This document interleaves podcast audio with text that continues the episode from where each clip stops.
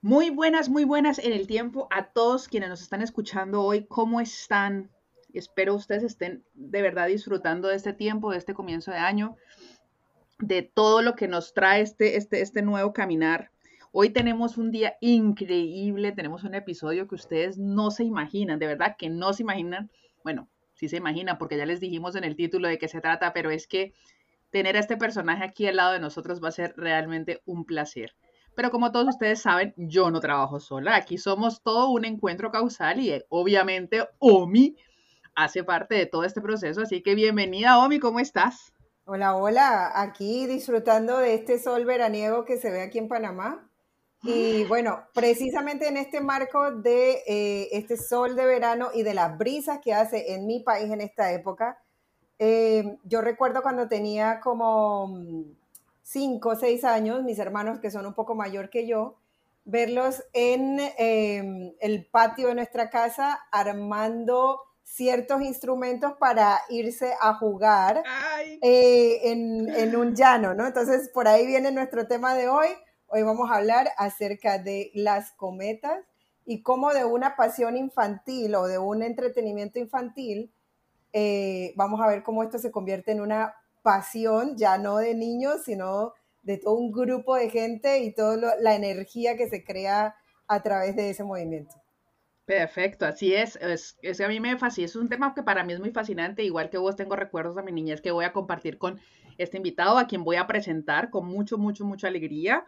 Él se llama Manuel Correa Venegas. En este momento eh, se sienta en Chile, es chileno, tiene acento chileno y es una maravilla. Manuel, buenas en el tiempo, ¿cómo estás? Muy bien, muchas gracias. Eh, gracias por esta invitación y poder conversar y compartir. Bueno, hay algo muy bonito eh, cuando estamos preparando este, este encuentro. Era como, bueno, ¿y cómo decimos que para mí el mundo de las cometas es un poco, es un poco em, lejano, digamos, no es parte de mi, de mi diario vivir?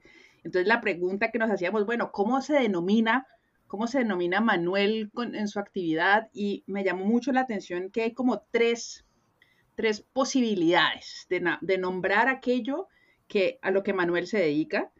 Uno, pues en, Chile, en, Colombia, a las cometas son estos, estos en volantines en Chile. Sé que hay otras maneras de llamarlo en otros países, pero son estos, en por ejemplo, claro, eh, son estas, estas estructuras eh, que se hacen con maderitas y papel y vuelan, vuelan en el cielo, ¿no? Eh, y Manuel, o sea, podríamos decir que Manuel es un artesano de los volantines, así es una manera de llamarlo, eh, digamos, en Chile en este momento, pero al mismo tiempo, dentro del mundo de las cometas, Manuel sería un constructor de las mismas, pero él mismo, que, o sea, que me parece muy bonita, es que se denomina como un loco soñador de las estructuras que vuelan. Y eso me genera a mí una cierta apertura a un mundo fantástico de la creatividad en el aire. Así que muchas gracias Manuel por estar acá y a todos ustedes, pilas pues que los veo con las preguntas y los ojitos bien, los ojitos, los oídos bien despiertos.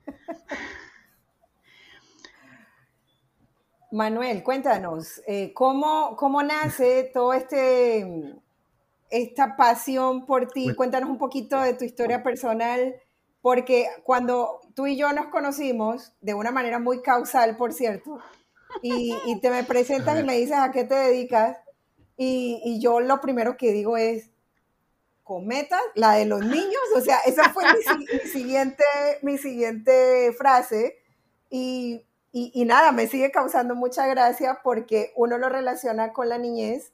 Yo sé que en el fondo uno nunca deja de ser niños y yo creo que nos toca más bien sacar más a menudo ese niño que llevamos dentro. Entonces, háblanos cómo nace esta pasión tuya y, cómo llegas hasta aquí ahora. Bueno, eh, precisamente nace cuando niño. Eh, acá en mi país, septiembre es el mes de los cometas, como es agosto en Colombia, por ejemplo. Eh, y desde niño siempre me atrajo este juego, que era un tema familiar, eh, el contacto, con los hermanos mayores, con los, con los ancestros, el abuelo, el tío, el papá, eh, y era la tradición de elevar volantines, como el nombre que reciben acá en Chile. Eh, y esta, esta pasión me duró hasta los 16 años, eh, época en que salí de la secundaria. Ah, ingreso a la universidad el año siguiente, eh, me dediqué a estudiar, me olvidé de los volantines. Después de eso empecé a trabajar, me olvidé de los volantines, pero me pasaba algo muy especial en septiembre. Cada vez que veía un volantín en el cielo o un cometa en el cielo, yo podía estar media hora mirando, observando y fascinado, viendo cómo volaban estas estructuras. Eh, y por casualidad, hace ya siete años, eh, un día me encuentro en el supermercado con papel de volantín, papel seda, papel de China, papel globo, distintos nombres que recibe este papel en el mundo. Eh, y fue volver a la infancia. Estaba pasando un momento difícil, me había separado hace muy poco tiempo, eh, y el, el, reencontrarme con estos papeles fue volver a esa infancia y volver a esos momentos felices. Terminé saliendo del supermercado con una cantidad de papeles y materiales y todo lo que necesitaba. Llego a mi departamento y me pongo a hacer nuevamente volantines. Eh, y eso que partió accidentalmente, eh, como que todo se fue sumando mágicamente. Eh, un día salgo de la oficina y me encuentro en una feria artesanal a un chico vendiendo volantines. Así como, ¿qué, por qué? Me empezaron como los volantines a aparecer constantemente en mi vida. Eh, después de una larga conversación con este muchacho, terminé participando en un club, eh, siendo jugador de un club, y, y reencontrándome con una pasión de niño eh, y conociendo artesanos y, y, volví a meterme en este mundo y en este sistema que no, no me imaginé que iba a ser así. Eh, fue pura casualidad. Y desde ahí, bueno, vino todo un proceso de, de manualidad, de, de que me, el trabajo que se hacía, eh, si bien había mucha artesanía y mucha habilidad, a mí me pareció que había que incorporar el concepto del arte. Eh, las fotos que tú ves en Instagram, estas imágenes que hay de diseños de rostros de mujer, son solo trozos de papeles que están cortados y pegados como un vitral. ¿ya? Y las uniones de los papeles son 1 a 2 milímetros. No hay pintura, no hay impresión, son solamente papeles. No te creo. Es que es impresionante, o sea, para quienes están escuchando, eh, ustedes encuentran a, Manuel en, Instagram como Arte Volantines. En este momento, mientras nos están escuchando, échenle un vistazo de verdad su, para que entiendan de lo que les está hablando, porque es impresionante cuando uno escucha, en este caso, desde el creador, qué es lo que está pasando y ve las imágenes de Instagram. Realmente son impresionantes, Manuel, increíble. bueno, eh, esa técnica acá es común, pero los artesanos la ocupan solamente para hacer logos de clubes. Eh, y son líneas rectas, o sea, son figuras sin mucha trascendencia. Eh, y lo único que hice con, posteriormente con un grupo de amigos fue tomar la técnica, pero incorporar el concepto del arte en esa técnica. Eh, esto nos llevó a exponer en el Museo Nacional de Bellas Artes acá en Chile. Qué bonito y tener el hall central del Museo Nacional de Bellas Artes de mi país con volantines fue una locura. Esto me lo puedo imaginar, eso tiene que ser muy loco. Porque me imagino, o sea, me imagino que en cada uno de nuestros países tenemos como el equivalente. Aquí sería como presentar en el Teatro Nacional, que pues no es cualquier evento el que se hace ahí. Supongo que en Colombia también hay como, como para tener una referencia, ¿no? De, de, lo que, de la importancia de lo que estamos hablando de lograr eh, un evento como el que hiciste eh, en Chile, pero eh, de una trascendencia importante. Además, con un arte tan poco conocido, o sea, con algo que para muchos es como, ay, ya, voy a, voy a volar volantines, pero no, no se imaginan todo lo que está detrás y, pues llegar a, ese nivel de calidad y, de autenticidad también, pues, y que, te, que, es, que es lo que te permite finalmente llegar a esos espacios tan grandes, es impresionante. O sea, el, nivel de calidad es muy alto, que es increíble. Bueno, estoy fascinada. Además, además, mira, el contraste más hermoso que se dio ahí era que a nivel de piso, en el museo, estaban todas las esculturas, mármol, hierro, estaba en el piso todo esto pesado, todo esto rígido, todo esto formal, y tú levantabas tu cabeza y mirabas el cielo con la cúpula que tiene este museo, que es vidriada completamente, eh, y veías estas estructuras colgando en el aire, eh, lo liviano, lo mágico, lo lúdico, y era el contraste, la artesanía o el arte popular, por un lado, y la formalidad del mundo artístico o del arte sacro. Eh, ese contraste era muy potente. Eh, y lo otro hermoso de aquella experiencia fue que muchas personas que nunca habían ingresado a un museo fueron a ver esa exposición, por primera vez ingresaban a un museo e iban a ver una exposición de Volantino. Eso también fue otra cosa muy impactante porque logramos atraer a un público distinto. Y, y esa es un poco la idea de este trabajo, de, de, acercar el arte a los sectores más populares o a los sectores que no están acostumbrados a acercarse o ir a un museo. Y eso sucede en todas partes del mundo, en toda Latinoamérica. Eh, entonces, esa fue la trascendencia de esta exposición eso por un lado y por otro es, o sea, si, si bien estás diciendo que es como de traer desde la parte popular o que no tiene, digamos, la costumbre de asistir a estos lugares, ¿no? También es por otro lado, al contrario, desde la formalidad traer a alguien a soñar, a, mirar el, aire, a gozar como niños, ¿sabes? Quitarnos un poquito esa, esa capita. Es como realmente, me da a mí la sensación ahorita de lo que me estás contando, como un evento donde realmente las dos, o sea, los dos flujos se, se, se juntan para finalmente aunarse y eso me parece súper bonito, o sea, no solo desde lo popular a lo formal, sino de lo formal también a lo informal y, ver el arte también en ese, en ese, somos humanos y, somos capaces y no, es, vamos más allá de las formalidades. Mira, para, algunas personas de la academia, eh, la exposición fue rupturista totalmente. Eh, al director del museo le llegaron comentarios muy diversos, desde gente que estaba impresionada y no lo podía creer, hasta gente que le decía que cómo era posible que hubiesen hecho esa atrocidad. Eh, pero eso, para mí, es el arte. Si tú no logras provocar, si no logras generar reacciones en la gente, eh, no sé, es algo intrascendente siento que esa exposición fue tremendamente trascendente por, lo que te digo, marcó un hito. Mira, una, ¿Y tú? una vez, eh, eh, perdona, pero me, recuerda una vez eh, una entrevista que se le hizo a Andrea Bocelli, en donde le criticaban el hecho de que canta música popular y la convierte en, este, en este género de él que es mucho más clásico, ¿no? Y, hay gente como lo que estás diciendo que le critica eso. Y él dice, no, un momento. Con el hecho de cantar música popular, lo que estoy haciendo es acercar la música clásica a sectores populares o sectores eh, que normalmente no, no miran eh, nuestro arte.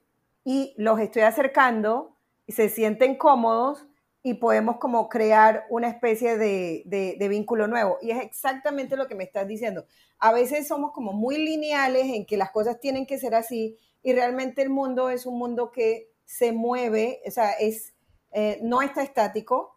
Entonces, el arte no está definido como tiene que ser así en sus diferentes manifestaciones, sino que se mueve, se mueve igual como se mueve la vida y como se mueve el mundo. Entonces, el, hecho de poder ser flexibles con, con eso es lo que al final enriquece y la experiencia que estás contando es obviamente hizo enriquecer a dos sectores. Muy probablemente a los más ortodoxos no les gustó, pero pues con el tiempo se van acostumbrando, la verdad. Pero, pero mira, fue tan provocadora todo esto que eh, en Chile hay un, hubo un gran pintor que se llamó Nemesio Antunes Eh, Nemesio Antunes fue director del Museo Nacional de Bellas Artes durante muchos años y en el periodo más crítico de la historia de nuestro país. Eh, bueno, me refiero cuando estuvo un gobierno militar acá. Y Nemesio Antunes eh, siempre decía que, habría que había que abrir las puertas del museo a la gente para que entraran nuevos aires al museo. Él siempre comentaba eso. Pero además en sus pinturas, él siempre reflejaba volantines. Él era un loco amante de los volantines. Bueno, el 2018 se cumplían 100 años de su natalicio. Eh, y presenté una propuesta a la Fundación eh, Nemesio Antunes, donde está su hija y su nieta. Y les presento la propuesta de hacer un montaje nuevamente con volantines y con obras de Nemesio Antunes. Eh, lo, lo bonito de esta nueva experiencia fue que el lanzamiento de la celebración de los 100 años de Nemesio Antunes se hizo nuevamente con una exposición en el museo, nuevamente volantines en el cielo, pero con la eh, primera eh, reconstrucción de una obra de él, de un mural, eh, que está en una galería privada y que el dueño no deja restaurarlo, pero que tampoco lo puede borrar porque está declarado monumento nacional. Entonces hay un conflicto con el dueño de la galería. Y la primera restauración de esa obra la hicieron su nieta y su hija.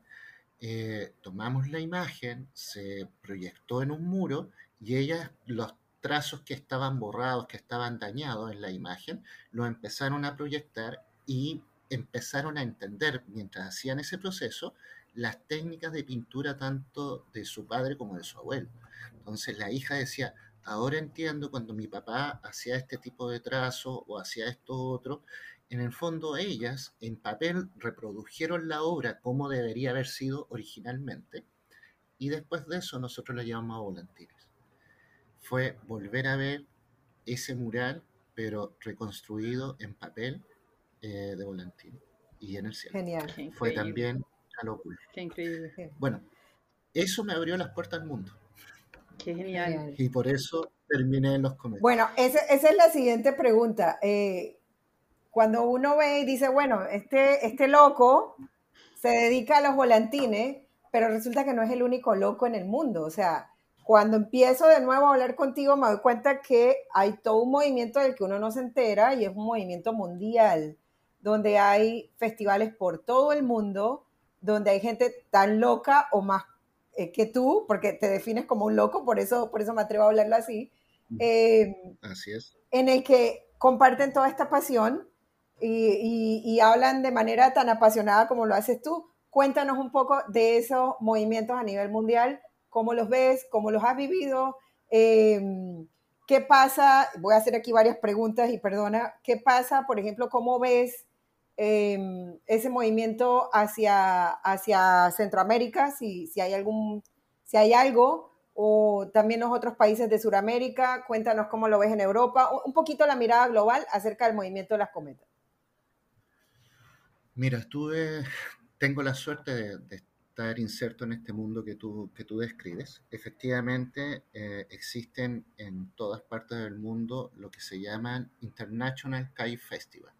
Entonces, por ejemplo, ahora, este, el día de ayer, se celebraba en India el Uttarayan, que es una fiesta tradicional eh, que tiene un significado, pero muy potente se supone que quien fallece ese día no pasa por reencarnación, sino que se va directo al nirvana. Pero, ¿qué es lo impactante de, bueno, de la cultura india? Es que los cuerpos están en la calle ese día. ¡Wow! Tú vas. ¡Qué fuerte! En, la, Mucho. en la ciudad de Amebadad, tú vas caminando por las calles y ves de repente unos bultos tapados con mantas. Con ¿Tú llegaste a verlo, Manuel?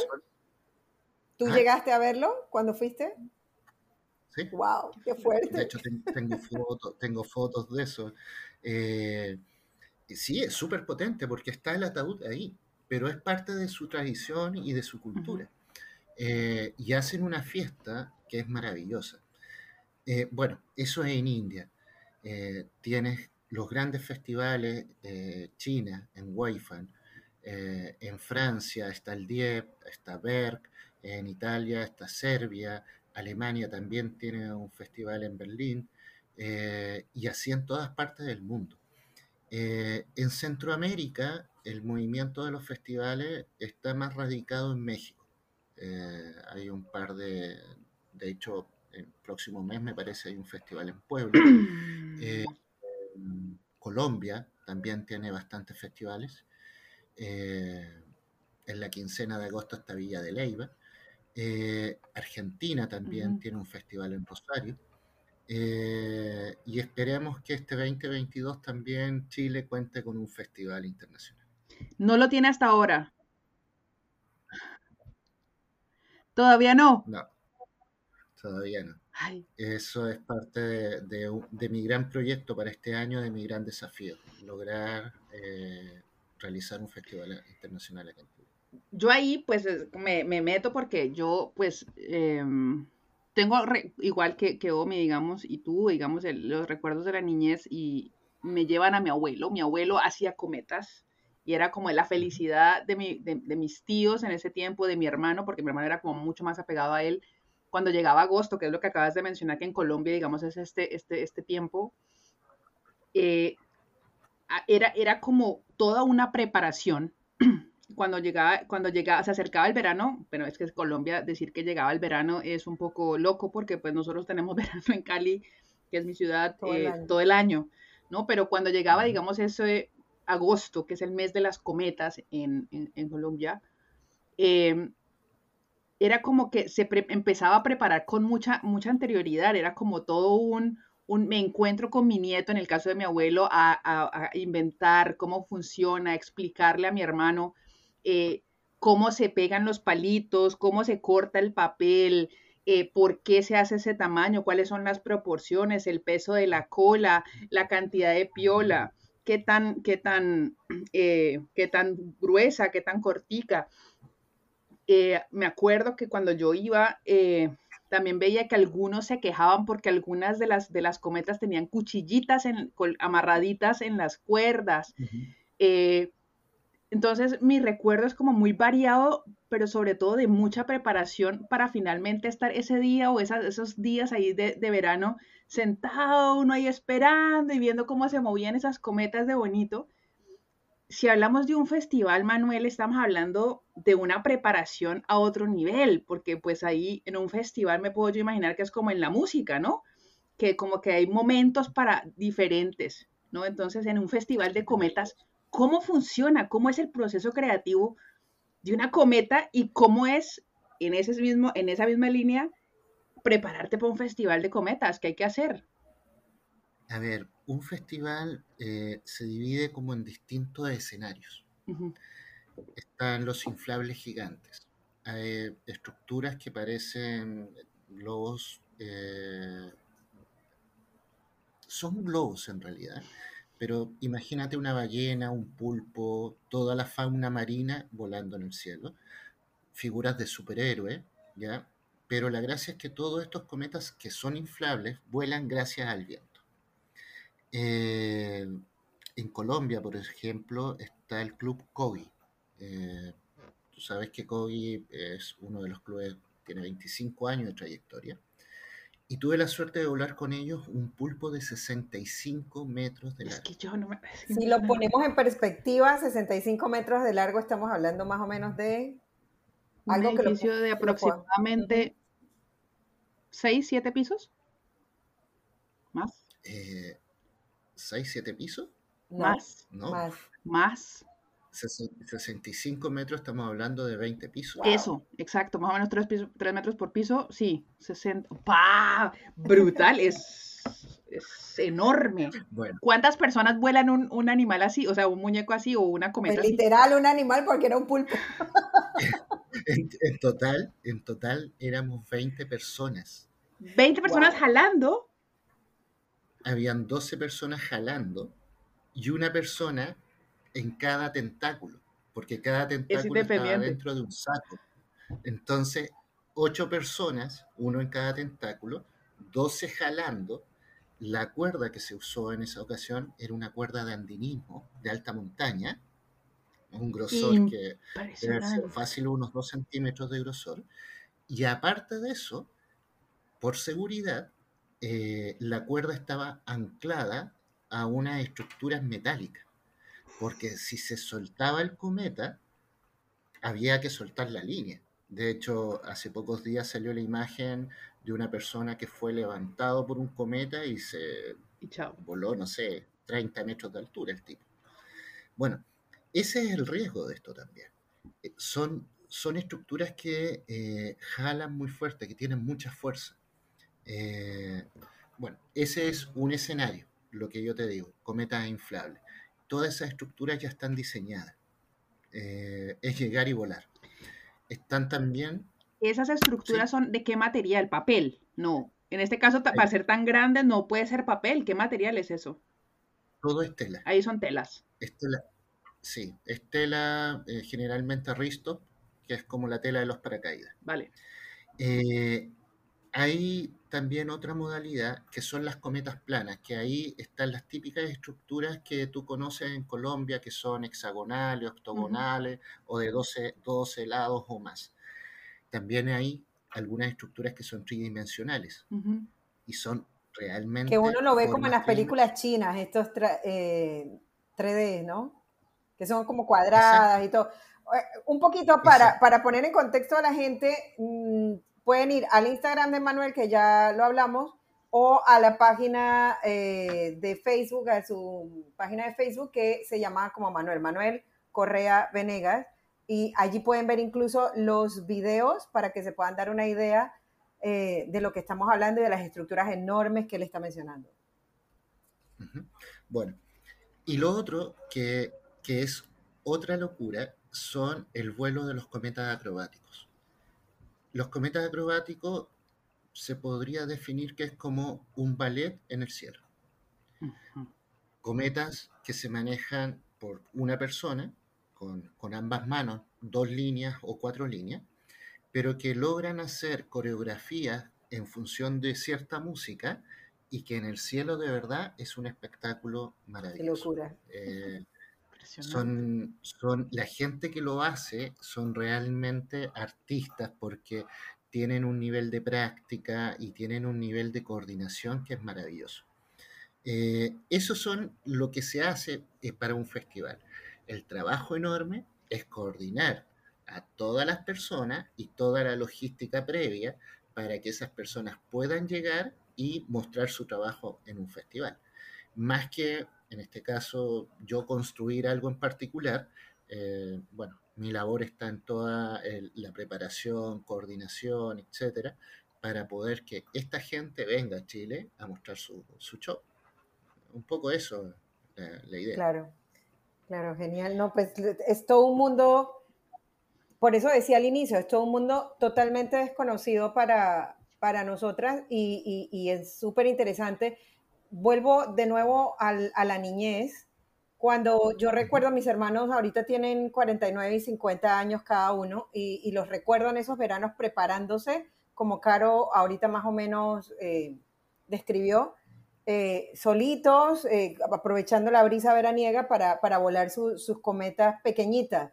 Pero hoy en día no vemos eso dentro de, de los nenes, casi, casi no, casi nadie de pronto en alguna playa ves lo que acá le llamamos un pandero, que es como la cometa un poquito más grande, pero siempre es el que se compra en el supermercado, ya se ha perdido un poco esa parte. ¿Cómo ves tú el futuro de las cometas en nuestros niños latinos? O sea, ¿qué ves hacia, hacia adelante con respecto a, esa construcción de aquellas cometas ochenteras, setenteras que veíamos antes?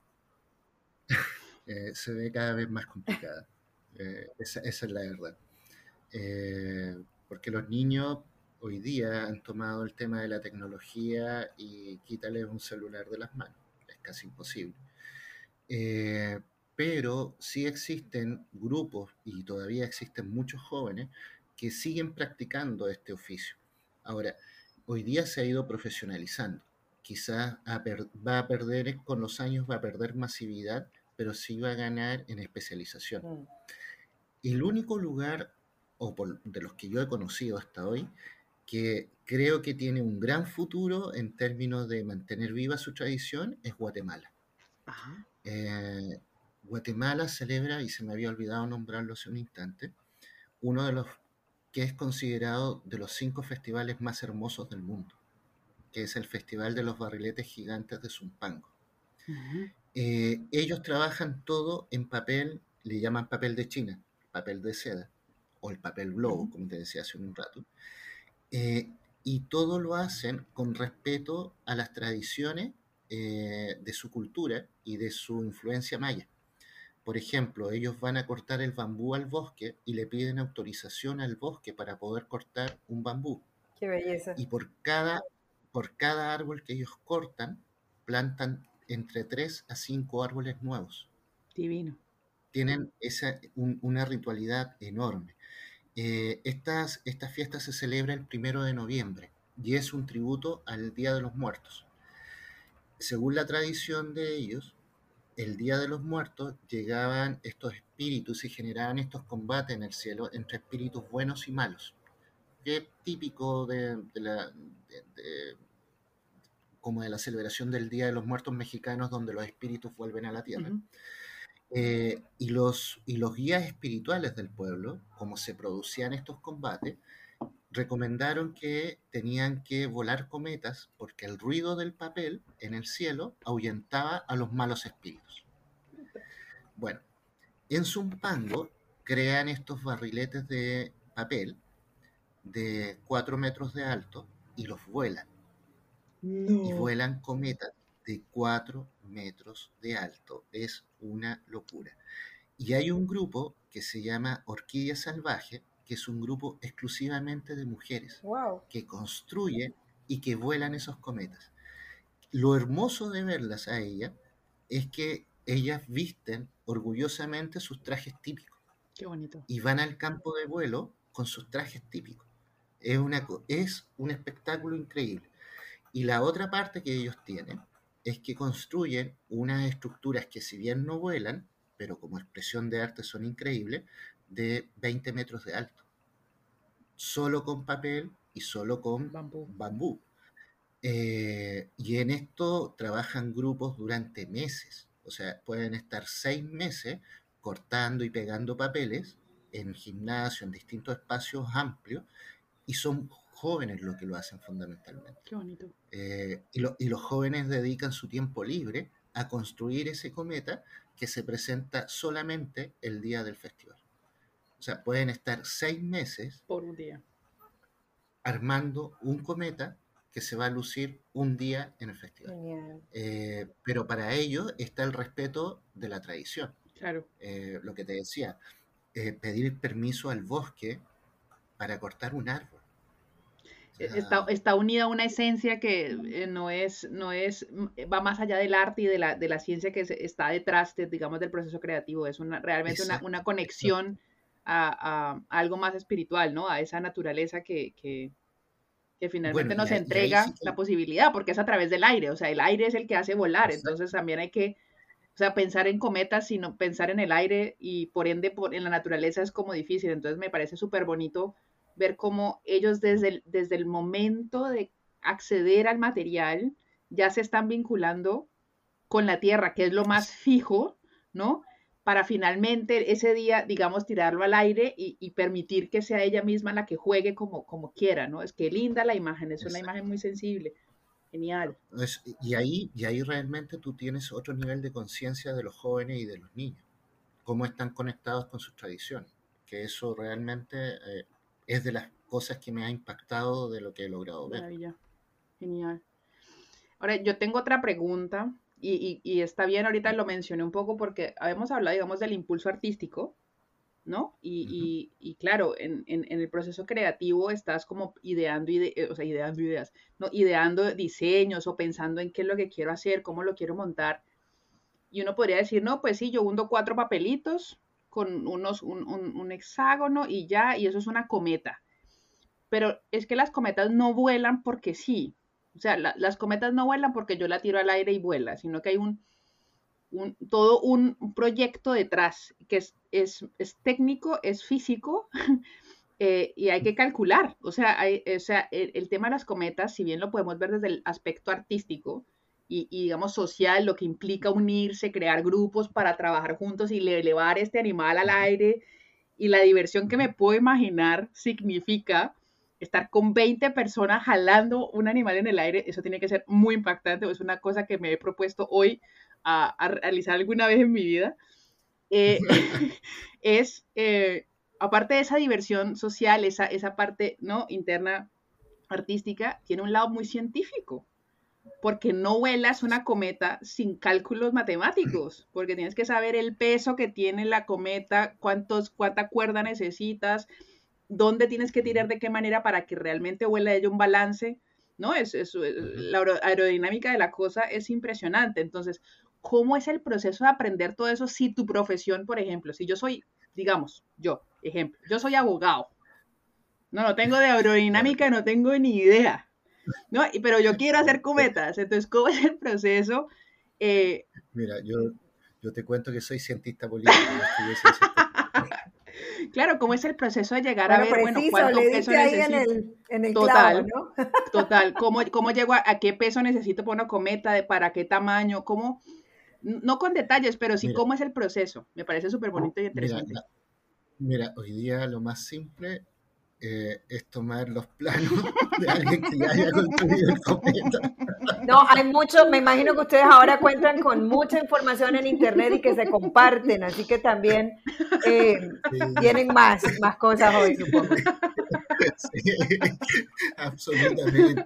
mira, yo no voy a... Le acaba de dar un ataque de risa aquí a Caro. se pueden dar cuenta. Claro, pero yo estaba, yo me estaba, claro, yo hice la pregunta relacionada a mi recuerdo de lo que era trabajar con mi abuelo. Entonces me da mucha risa que me contesten, es que ya hay planos, Carolina, ya está, se hace ya. No preguntes esas vainas. No, no, no, no es eso, pero a ver, mira, hoy día existe tantos, tantos diseños, de verdad. Existen tantos constructores destacados tengo la suerte de conocer a uno de los más grandes eh, del mundo, se llama Ron Gideon, radicado en Estados Unidos, eh, y estuve la suerte de estar con él en su taller. Eh, y este tipo primero parte haciendo un bosquejo, con lápiz, un cuadernito, empieza a hacer un bosquejo, y después que tiene el diseño, el dibujo, arma una plantilla con cartón y empieza el proceso de análisis dónde van a colocar las varillas. Hoy día ya no se trabaja con varillas de madera, en este caso estos cometas que son de tela utilizan fibra de vidrio o fibra de carbono. Wow. Eh, y empiezan, como te digo, un proceso de, ensayo y error en algunos casos. Hay otros tipos que mucho más profesionales del área del diseño, arquitectos, etcétera, que agarran el AutoCAD y toman la idea, la digitalizan, la juegan por los cuatro lados tridimensionalmente, eh, sacan las medidas y, sale como todo proporcional de acuerdo a lo que arroja el, programa. Hay otros que aplican eh, software de resistencia, que simulan eh, vientos, etcétera, etcétera. Son distintas fórmulas. Pero para uno que no es ni ingeniero, eh, que soy relativamente muy nuevo en este mundo, para mí es mucho más fácil meterme a la base de datos que está en la web y bajar un plano y seguir las instrucciones al pie de la letra. Tú le cambias en ese caso, cuando tomas un, en tu caso, por ejemplo, que me estás aquí, nos estamos riendo por lo mismo, eh, tú tomas como la, la, la maqueta y tú das tu toque artístico, o sea, tú le, tú le impregnas tu lado artístico con tu diseño, digamos, gráfico o... Exacto. Y, la estructura como tal, si la, la, la, la, tomas tú en tu caso de, de, algo ya hecho. Claro. Lo que pasa es que esas estructuras ya hoy día tienen un nombre específico. Por ejemplo, está la Kenji, está... Tienen nombres. el Rokaku, eh, está la Edo, está, ¿cómo se llama? el Pocket Rocket, o sea, ya los cometas tienen nombres propios y de acuerdo a quién lo creó. O sea, tú sabes que, eh, no sé, que el, Rokaku fue diseñado por X personas y que hay distintos tipos de Rokaku. Eh, que la Edo es una cometa típico japonesa y donde tú veas esa forma y ese tipo de cometa, sabes inmediatamente que es una Edo. Y así sucesivamente. Entonces, eh, tú tomas el plano, que generalmente los que lo diseñaron los entregan en forma gratuita, los liberan. Eh, y tú les das tu toque en términos de, del diseño, del contenido de la cometa. Eh, va, más que nada por ese lado. Hoy día yo creo que hay muy pocas personas que están generando nuevas estructuras y nuevos diseños eh, en función de la cantidad de gente que construye cometas. es un trabajo de loco de, manera anecdótica, mientras estábamos preparándonos para el, para el episodio, Manuel me compartía alguna de las creaciones nuevas que está haciendo y en una de las fotos que me manda, me manda un, cometa en donde tiene a Condorito. Obviamente uno llega y se remonta a, a, los años de la infancia y los paquines y las revistitas de, de Condorito y le digo que, a Manuel, recordemos, Manuel es chileno, y le digo, Manuel Condorito es de Chile, ¿verdad? y nos reíamos porque em, está hermoso. En este momento Manuel está presentando en la cámara en donde estamos grabando el episodio. Lastimosamente esta parte no se ve, pero eh, nos reíamos muchísimo por lo de la, lo que Condorito eh, hay una cierta confusión y ahí es donde viene la anécdota yo de niña pensaba que Condorito, y este fuera del tema, pero pensaba que Condorito era mexicano. Y, y no, pues no, Condorito es chileno. Es más pues. chileno. Pero, perdón, yo, yo entro aquí con mi cuchara porque es que, a ver, les explico a todos los que nos están escuchando. Nosotros nos estamos, nos estamos viendo, hay una cámara entre nosotros y Manuel nos acaba de mostrar una cometa de aproximadamente, ¿qué metro de, diámetro? ¿Metro 20? Metro, Más o menos, ¿no? Eh, y es de fondo blanco y tiene una cara de condorito, pero, o sea, de verdad, una cosa súper bonita. Yo de verdad los invito, por favor, entren a su, página en Facebook y en Instagram porque realmente es un mundo nuevo, o sea, nuevo, pero antiguo. O sea, que, que, que nos permite hoy en día entrar a otro campo de la creatividad y estoy impactada. Lo que acaba de mostrarnos en la cámara ha sido una cosa súper bonita y digamos que mi impacto es porque lo tengo aquí al lado, o sea, no es como algo que estoy viendo, ¿no? En, en, Instagram, pero sino que lo estoy teniendo aquí directo, en vivo y en directo, y eso me parece que es fascinante y tengo que decirlo. Me siento en este momento totalmente fascinada con el tema y, y, me, me, mueve mucho. Yo, eh, ¿qué se necesita, Manuel, para, eh, para, para, o sea, si uno no es creativo, ¿no? Eh, o sea, sino que uno uno acompaña un proceso, por ejemplo, lo que te acabo de decir hace un ratico. Yo quisiera alguna vez en mi vida, a partir de este momento que estamos tú y yo aquí conversando, bueno, nosotros, eh, participar en jalar una cometa. Pero no yo sola, sino como si yo quisiera trabajar en un grupo y, y tal. Y yo me puedo imaginar que esos 20 personas no están desde el día uno, sino que esas personas se irán organizando a medida que el, tiempo va pasando y se, concreta para que el día de la exposición, pues entonces está en los 20. ¿Qué necesita una persona como yo, que no me dedico a esto, para participar en un evento? Como agente activo y no como observador, me refiero. Mira, eh, ser agente activo requiere un poquito más de, dedicación. Eh, no, no, puedes llegar y pretender ponerte a jalar una de esas cometas eh, porque tienen un nivel de riesgo. O sea, todas las cometas, por estas dimensiones, por las fuerzas que tienen, eh, que produce el viento sobre ellas, tienes que trabajarlas con, con cuidado. Y hay ciertas normas de, de prevención que tienes que manejar. Por ejemplo, las líneas si bien son líneas mucho más gruesas, que pueden ser de Dinema, Keula, Dacron, eh, si tú no usas guante o no las sabes tomar sin guante, sueltas un poco de línea o viene un jalón fuerte de viento y te puede quemar las manos. Sí. Entonces, no, no es por eso te vuelvo a insistir, cualquier persona que no tenga algo de práctica, difícilmente puede llegar a un festival y decir, ya, yo quiero jalar esta cometa. Sería irresponsable si algo lo hiciera. Eso significa que si yo tengo el interés, por ejemplo, y no tengo mucha idea, pero yo tendría en ese caso que unirme al, grupo organizador, por decirlo así, para empezar a entrenar con otros objetos, para que yo coja un poquito de experiencias previo a ese encuentro.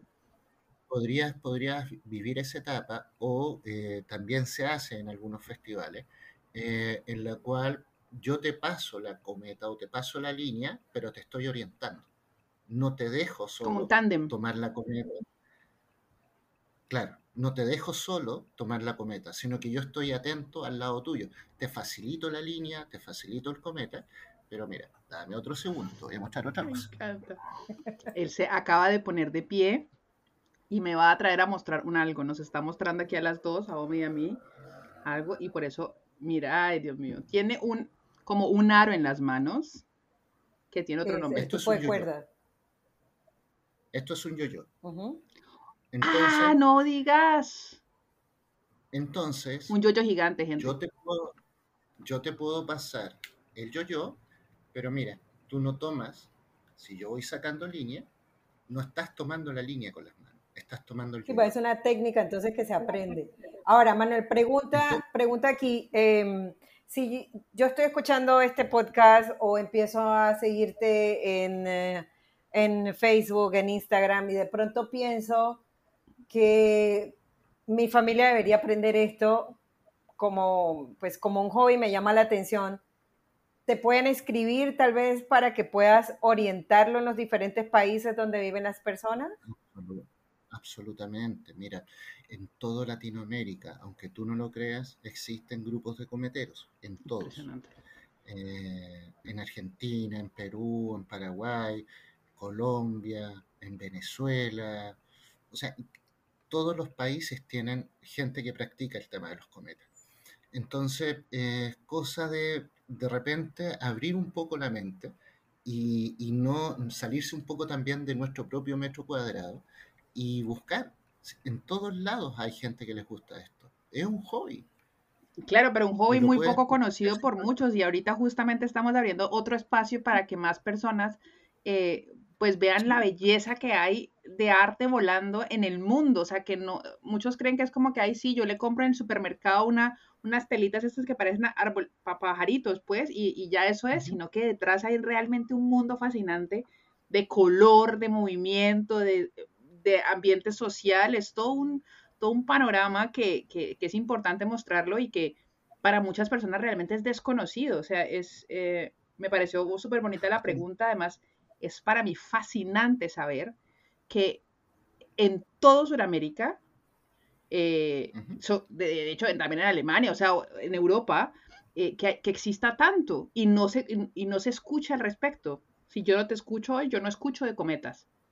Es algo como muy lejano, entonces me parece súper bonito acercarme a eso. Y eso que Colombia tiene uno de los festivales importantes en Villa de Leyva. Y bueno, es que Villa de Leyva, Dios mío. Sí, yo me acuerdo en Colombia, en Cali nosotros, cerca de mi casa había un, bueno, eso es otra de las preguntas, porque los espacios también tienen que ser, pues, relativo a la cantidad de gente que participe y del tamaño de la exposición y todo. Los, los espacios también son enormes, ¿no? Son necesarios, digo yo. Por ahí vi una foto incluso que parecía como un desierto, no sé dónde era el festival, pero de las fotografías que llegué a ver parecía como un área un poco desértica, supongo que por la cantidad de viento y la amplitud del, lugar. Bueno, en India, en India ellos tienen la costumbre de eh, organizar una, una, fiesta de vuelo en el desierto blanco de Dordo, que es un salar. Mira, imagínate. Entonces tú vas a volar en el fondo en un salar. Eh, es una locura. Cerca de la playa también vi que obviamente lo hacen porque ahí favorece mucho el viento. Exacto, exacto. Siempre, siempre en, realidad se buscan lugares que tengan una buena cantidad de viento eh, y viento constante. Y lo otro que estén, sean zonas libres de tanto tendido eléctrico o de árboles o de cualquier estructura que, que pueda significar un riesgo. Eh, yo creo que eso, en eso también hay que poner mucha atención. Los cometas son maravillosos en la medida en que tú los practiques con cierta seguridad. Eh, no puedes llegar y ponerte a volar un cometa al lado de un tendido eléctrico, por ejemplo, o cerca de una carretera. Lo ideal es siempre estar en un parque o en un área que te dé seguridad, porque puede pasar cualquier cosa y lo ideal es que no te pase nada a ti ni le generes un daño a un tercero. Claro. Yo, después de que hemos pasado por el lado artístico, el lado técnico, el lado, digamos, social, ahora me quiero meter al lado más, para mí, más infantil del, del, evento, del festival, que estábamos hablando antes de entrar a, la sala, y es como, hay un momento de combate. ¿Qué significa el combate? Porque eso puede atraer también a muchas personas. Hay muchas personas que no saben que las cometas, o sea, que en los festivales existe el combate entre cometas y hasta donde entiendo, la meta es que, que una cometa le corte la, cuerda a la otra y, en ese caso gana. Pero yo quiero que tú me cuentes desde la, tranquilidad con la que hablas al respecto sobre los combates. Yo, yo soy muy, en este momento te digo que tengo así como toda la euforia y soy generalmente muy eufórica pero yo el tema de los combates me parece súper divertido. Es lo más, digamos, que en este momento me llama a preguntarte. Mira, mira, hay dos tipos de combate. Eh, está el Kai Fighter, que es combate, combate real, lo que tú acabas de describir, que significa cortarle la línea a tu rival. Eh, y para eso se ocupa un hilo, generalmente de algodón, que lleva un adhesivo y un abrasivo. El abrasivo puede ser óxido de aluminio, cuarzo, cristal, eh, bueno, una cantidad hoy día de elementos que permiten adherirse a estos hilos. Y estos hilos, claramente, que al rozar otro, pueden generar un corte. Eh, en el mundo existen muchos de estos festivales de combate. ¿Y quiénes son los que más lo practican? En Asia están los indios, la gente de Pakistán, eh, holandeses, franceses. Eh, en Brasil también son muy fanáticos del combate. Y bueno, los chilenos. Eh, Qué bueno, los chilenos. Y bueno, nosotros. somos muy fanáticos de, del, del, fighter. De, hecho, de hecho, lo divertido es que acá en Chile solamente se conoce el fighter, el combate. De verdad. y estos cometas y estos cometas que tú estás viendo, eh, que el lado más artístico, estas estructuras gigantes, eh, soy la única persona que los está haciendo y que lo está trabajando y que lo está dando a conocer acá en Chile. Ah, no digas. porque en realidad es solo combate. Eh, bueno, y el otro tipo de combate que también existe es la, la batalla de Rokakus. Los Rokakus son unos cometas hexagonales. Y la idea de esa, batalla de Rokakus es que tú tienes que botar el cometa de tu rival. No le cortas la línea, pero lo tienes que botar al piso. Pueden haber 20 cometas en el cielo y gana el que queda en el cielo una vez que los otros han caído al piso.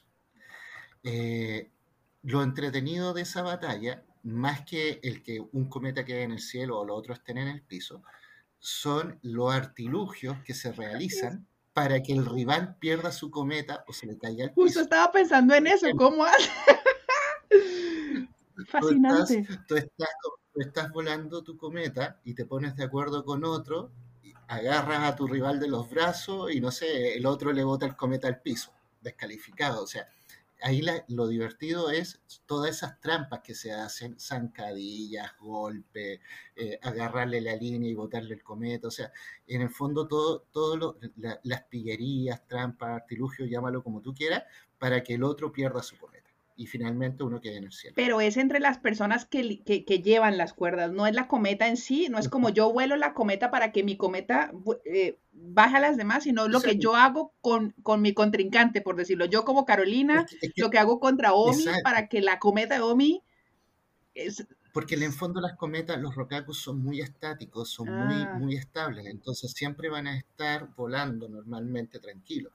Entonces, eh, la gracia está en qué haces tú con tu rival, con la persona que lo tiene, para que él pierda el control y su cometa se vaya al piso. Ahora, después que termina ese juego, tú no te imaginas el enredo que hay entre las líneas.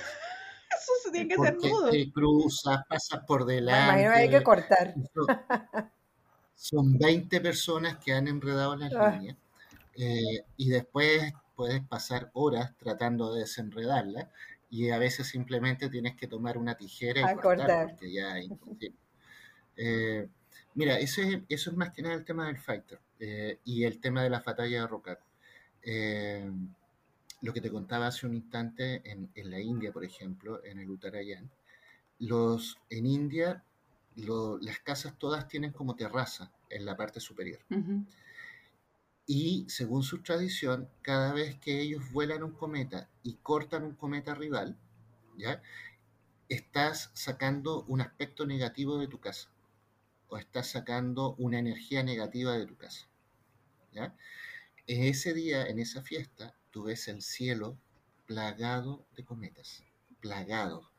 El día anterior se hace la fiesta, eh, la noche de venta de cometas y de hilos de combate o líneas de combate.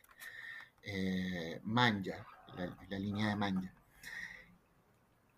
Mira, no sé qué mercado conoces que esté tan atosigado mm. que la gente va caminando hombro con hombro porque la cantidad de personas en ese lugar es impresionante y todos buscando sus cometas y su hilo para volarlo al día siguiente desde sus terrazas. Qué bonito.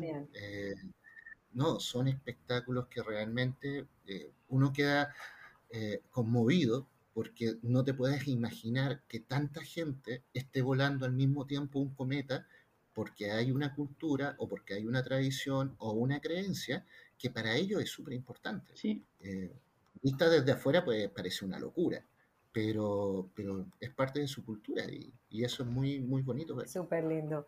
Manuel, me gustaría compartir que tienes en tu página, me pareció súper poético, súper lindo. Eh, ya para, para, finalizar, las palabras y están escritas también en un español un poquito antiguo, pero me pareció súper lindo, así que eh, voy a leerlo, lo que, cómo describían los volantines en, en Chile hace varias décadas atrás y dice, así era el volantín, volantín, perdón. Más que un entretenimiento, era una pasión popular, una especie de palenque público que tenía por teatro el cielo y los tejados, por combatientes a todos los caballeros, niños y rotos, a la sociedad entera de Santiago, pues ni los clérigos por poltrones, ni las señoritas por tímidas, desdeñaban correr a la roldana en los momentos solemnes de la comisión ni tomar parte en la febril chañadura, que chañadura me contabas que era como el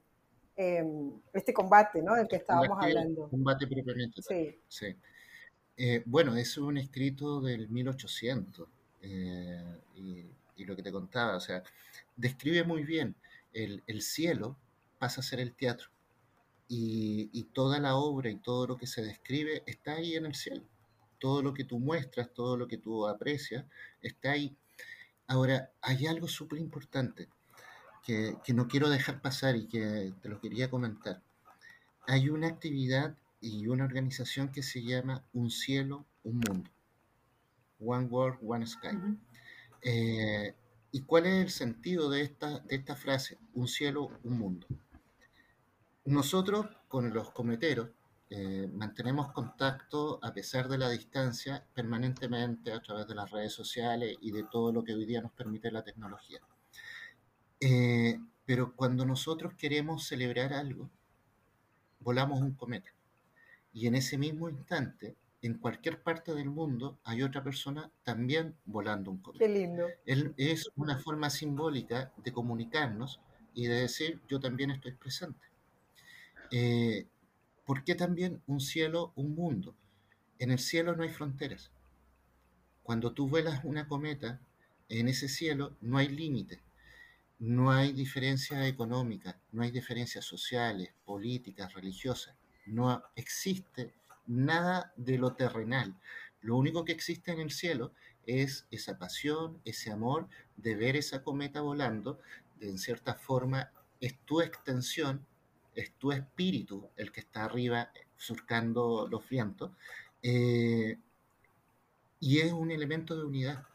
Entonces, para mí es súper importante esa frase.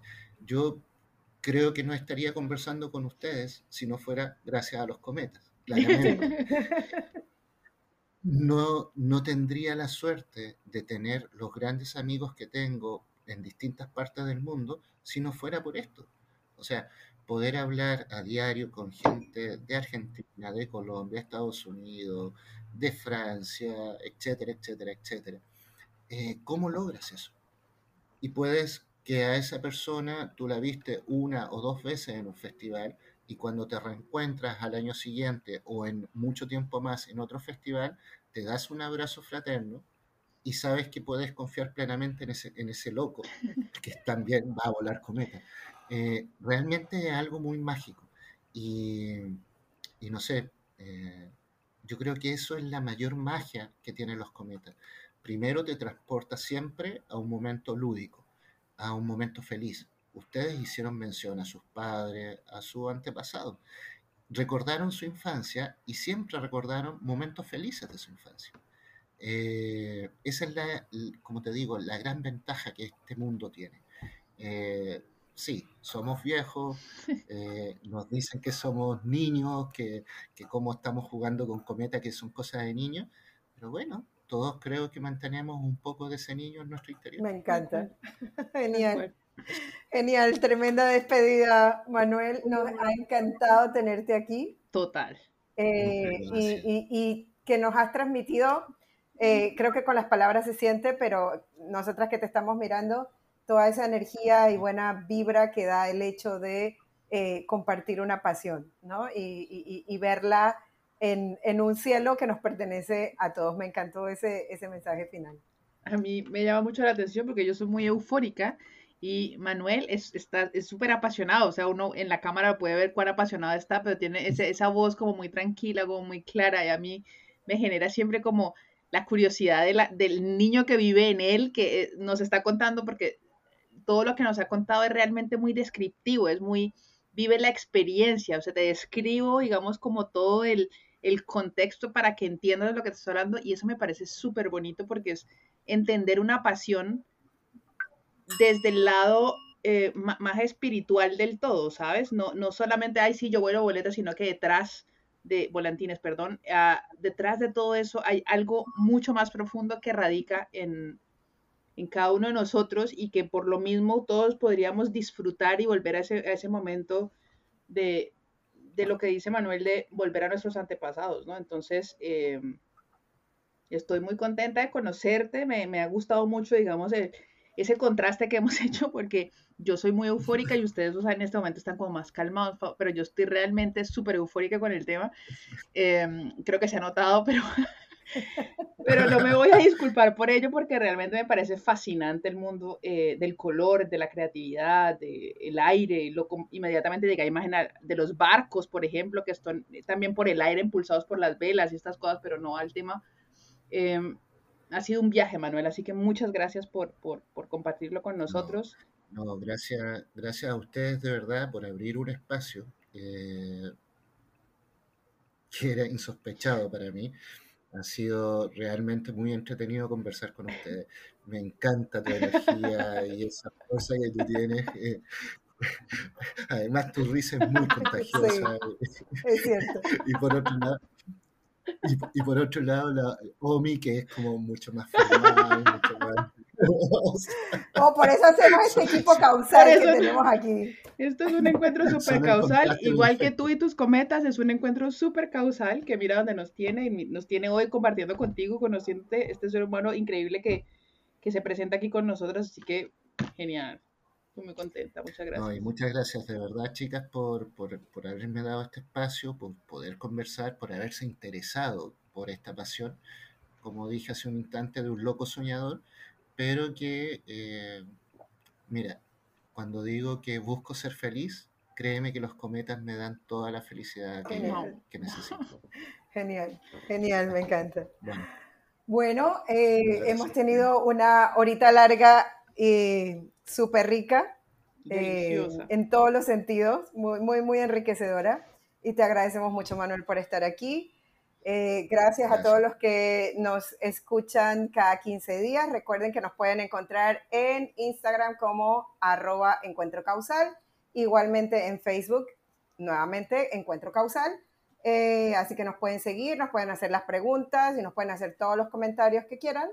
Eh, el Instagram también de Manuel, ¿no? El Instagram de Manuel lo vamos a dejar en la descripción, ya lo hemos mencionado también durante el episodio. Eh, el Instagram y su Facebook, en verdad, no se lo pierdan, hay mucha tela que cortar allí, eh, mucho que mirar y eh, nos da la parte gráfica de todo lo que hemos tratado de, explicar acá. Así que gente, nos volvemos a escuchar dentro de 15 días en otro encuentro causal. Chao, chao. Muchas gracias. Chao. Chao, que estén muy bien.